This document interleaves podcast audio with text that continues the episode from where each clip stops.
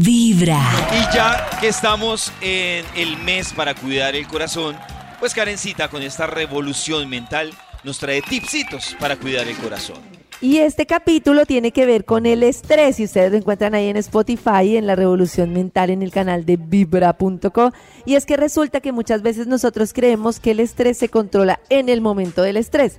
Y si bien eso es cierto, el tema es que, como hemos explicado en algunas ocasiones, el cuerpo no distingue entre una señal de alarma real que una imaginaria.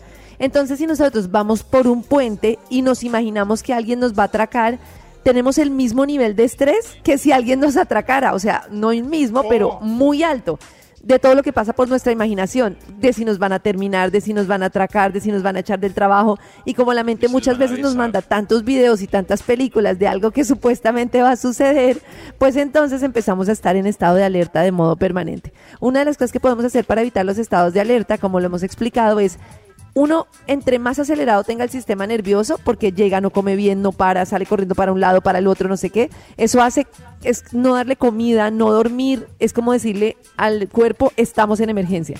O sea, el cuerpo es como, ah, no dormimos porque hay una emergencia, no me han dado comida, hay una emergencia.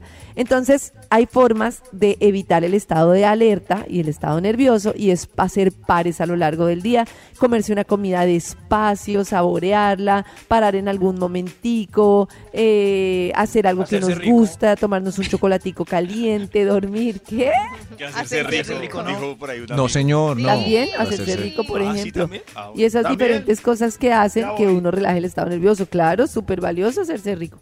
Pero el tema es no dejar llevar al, al, a la mente a un estado de estrés y alarma elevado que haga que ya después pues sea más difícil salir de ahí. Relajémonos y disfrutemos.